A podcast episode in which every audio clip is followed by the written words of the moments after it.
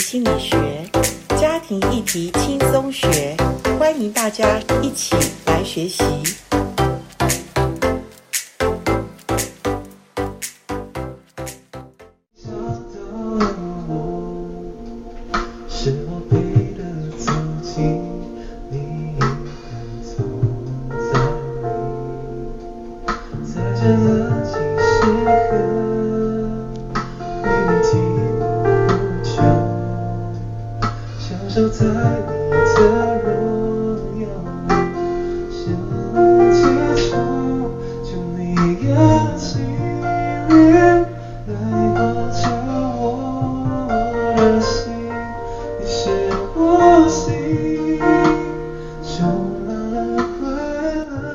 欢迎来到家庭心理学。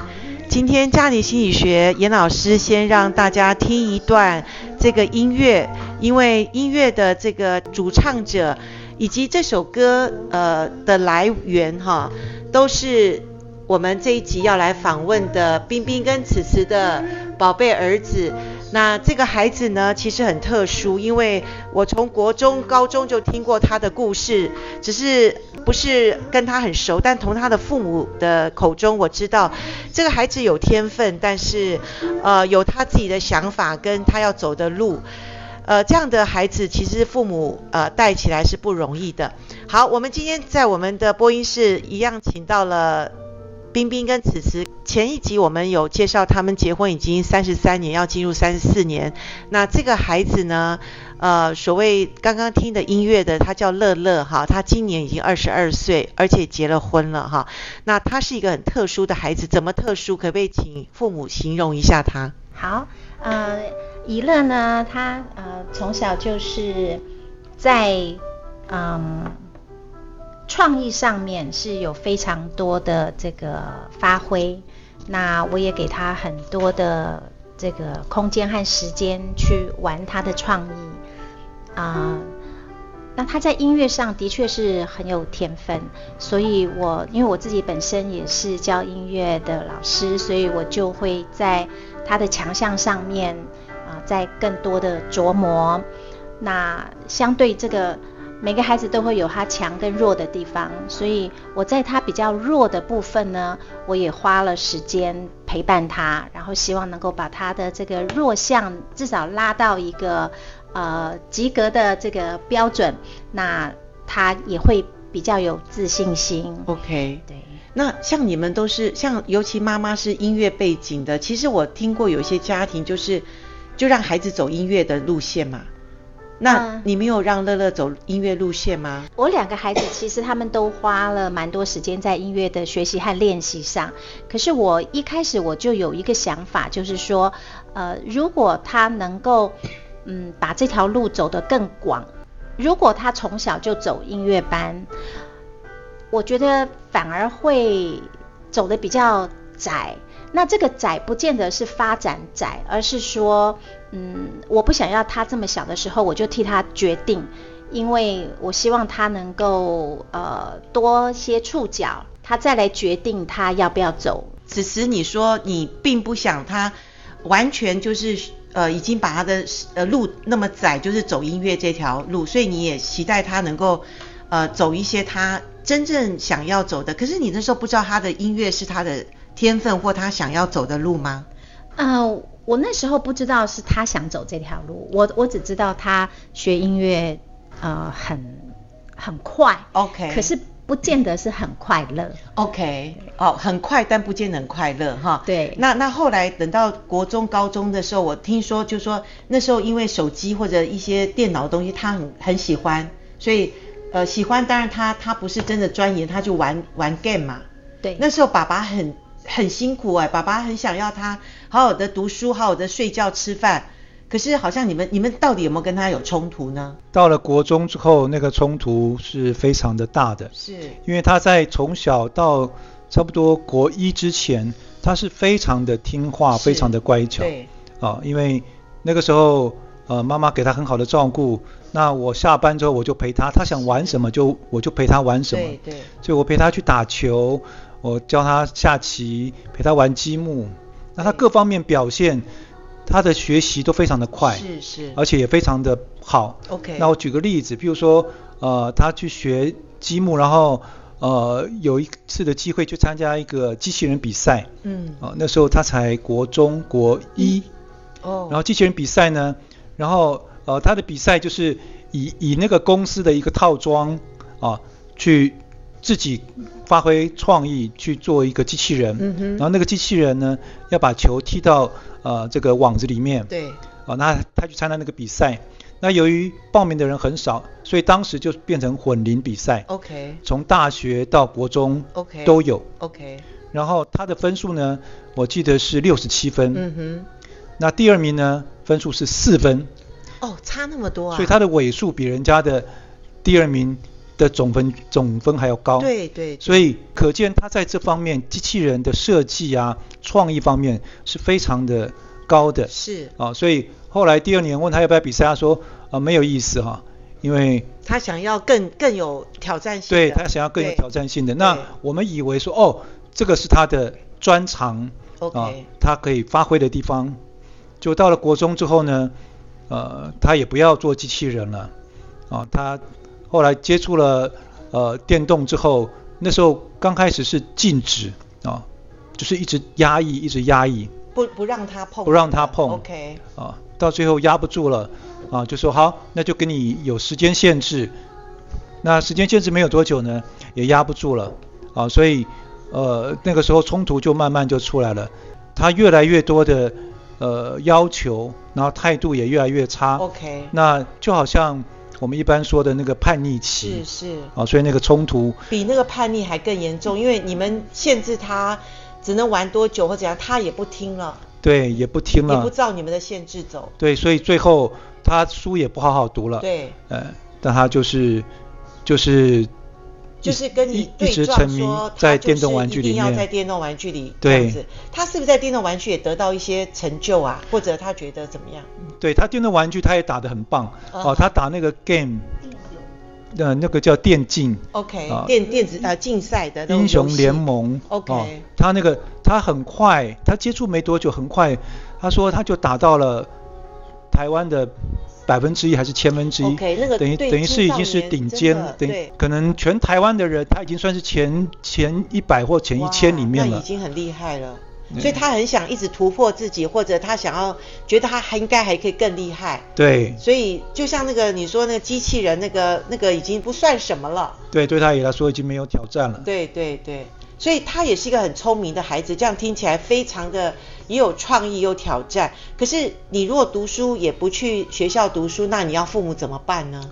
对，所以那个时候我就跟他说，呃，你如果好好读书的话，至少你将来选择的路会比较宽。对。那你如果不念上去的话，将来就变成别人来选择你。是。哦、呃，那你必须要能够有所取舍。对。啊、呃，那那个时候。可能也年纪还小嘛，他听不懂，他也他可能也听不懂，也不能领会。对。那他就一心想要去打电动，就玩电竞哈。没错。后来他自己也尝试过了，后来呃很多的冲突之后，我们也放手了，就让他去好好的打电动哈。OK。结果他在这个里面，他也发现，啊、呃，你就是达到台湾的前一百、前一千，那你对全球而而言，你要达到顶尖、哦，天外有天哦。你要达到能够。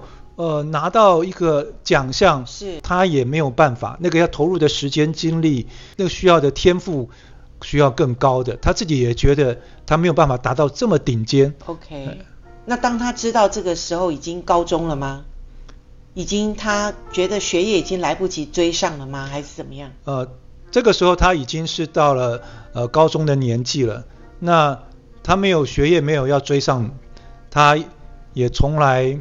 他觉得呃学校教育也满足不了他，嗯嗯，哦，所以他也没有把呃学业或是学历这件事情认为是必要的，是重要的，啊，他那个时候他已经在音乐方面啊，在音乐方面已经呃，因为刚刚妈妈也说他学得很快，嗯嗯，啊，他对他的音乐方面他也有相当的基础，嗯嗯嗯，啊，那从他在有一次的机会里面，呃，因为我们出国。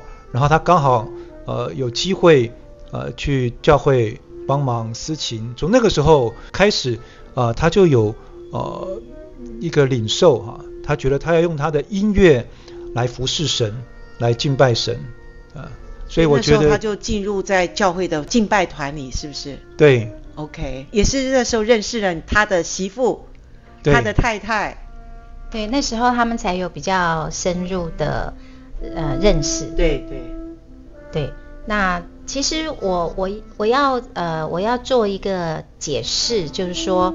嗯，其实以乐他的本质是愿意认真负责去做他该做的事情。可是他在啊、呃、国小那段时间，我说他学音乐很快，那所以我让他接触了不同类别的乐器，同时有弦乐啦，有键盘啦，哈，有打击乐，我都都让他玩。那其实从小我没有让他有机会打电动。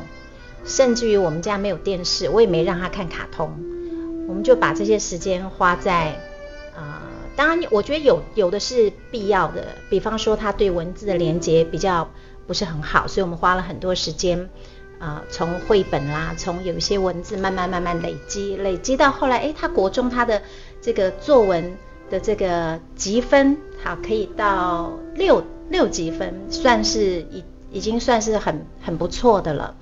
那但是呢，在音乐的这个学习上面，其实就不适合这样的，因为呃，在文字的连接上是他的弱项，所以他当然需要花多一点时间去把它补补起来。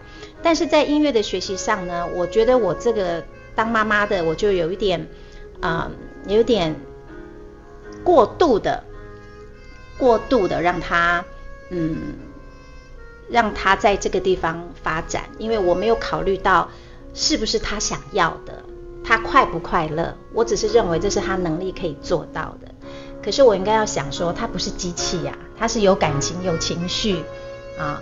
那他有他想要做的其他的事情，可是我却让他把这个音乐的事情放在第一位，所以他的学习就好像是被我压着啊。呃，日复一日，日日复一日，所以我觉得孩子真的是，他们并没有要呃惹我的气，其实是我先没有考虑到，或者是说尊重到他自己的情绪，还有他的感受。那我要他照着我的步调走，他做到了，可是他并不快乐。所以到了国中的时候。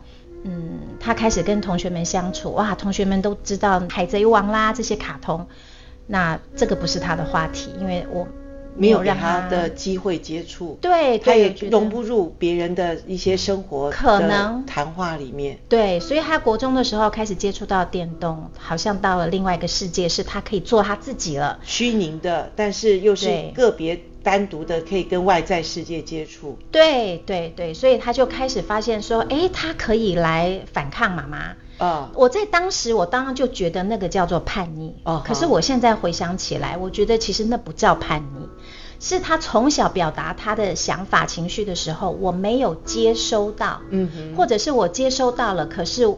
我把它压下来，是是，我不看重他的感受，没错，对，所以真的是就是那那时候孩子就是顺着你嘛，因为他小嘛，对，等到青少年的时候，他觉得他有点力气了，他来他来反抗看看，那当然你们也也是跟他对，就是说对峙了很久，但是我觉得最后你们还是接纳他啦，你们还是就是让他选择他要的高中。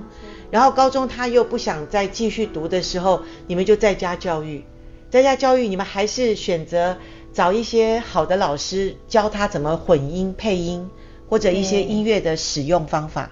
对对，刚才就讲到说那次我们出国，他就开始在教会私琴。对对。那其实呢，呃，他在音乐的学习上，他一直非常啊、呃、喜欢他姐姐呃思琴的那个啊。呃模样，所以他也很喜欢姐姐弹的音乐。对，所以呢，我知道他在那一次事情之后，他就开始花非常多的时间，除了打电动以外，他花了很多的时间在练琴，嗯，那是我们不知道的。OK，但是他真的是自己苦练出来的。所以我觉得这个孩子，如果他不认真，他可以不用做这件事情。对，所以他虽然表面上好像是要抵抗我们。但事实上他还是有做了一些呃很认真的去做一些他他要做的音乐练习。是是，所以你们可以听到这首歌也是乐乐他自己用他的方式来呈现。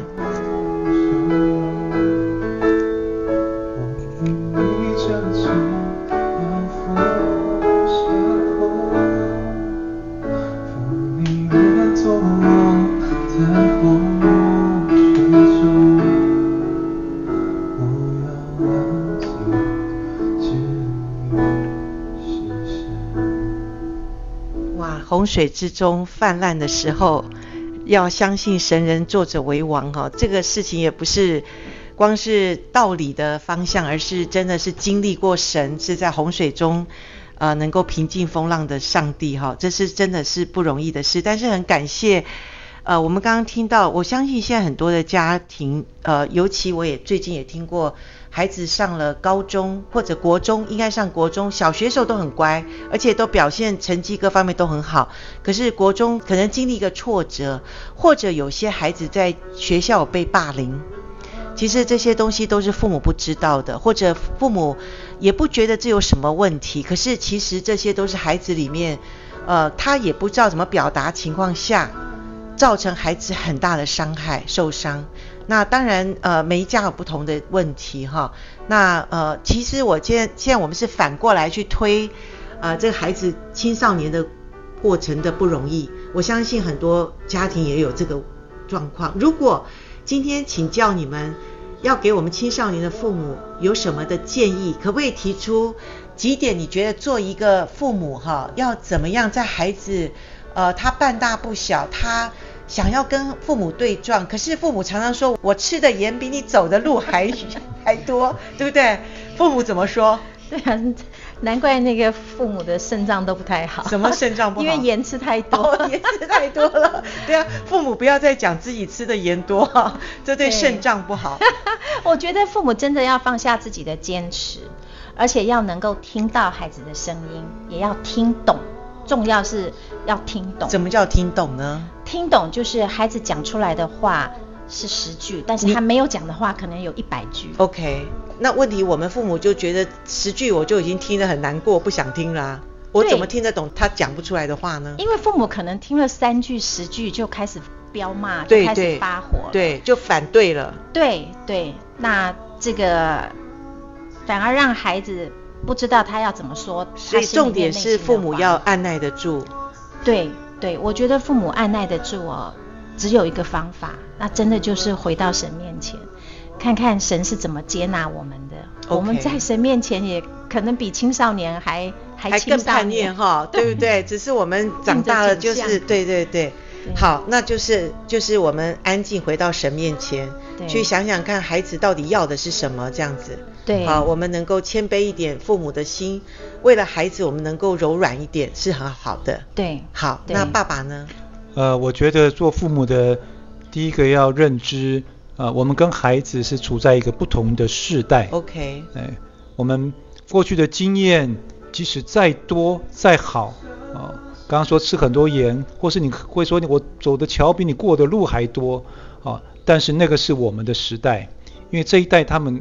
他们所经历的我们不知道，所以孩子在想什么啊？我觉得很重要的要倾听，要尊重啊，让他有啊发挥的空间啊。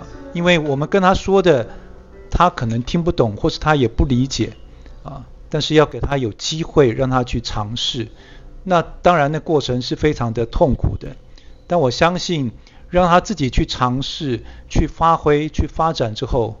他会做出呃选择，特别是我们呃依靠上帝的人啊，上帝会给他一个最好的选择。